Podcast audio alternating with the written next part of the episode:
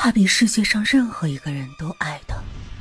可是有一天，他杀了他的女朋友。从此以后，他每天噩梦缠身，梦境中，他的女友赤身裸体，披头散发，红舌垂地，十指如钩的来向他索命。他实在受不了了，找到一个道士来寻求帮助。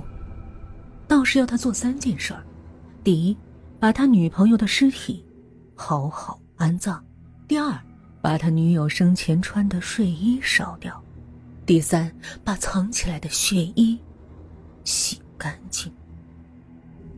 所有的事情必须在三更之前完成，要不然就后患无穷。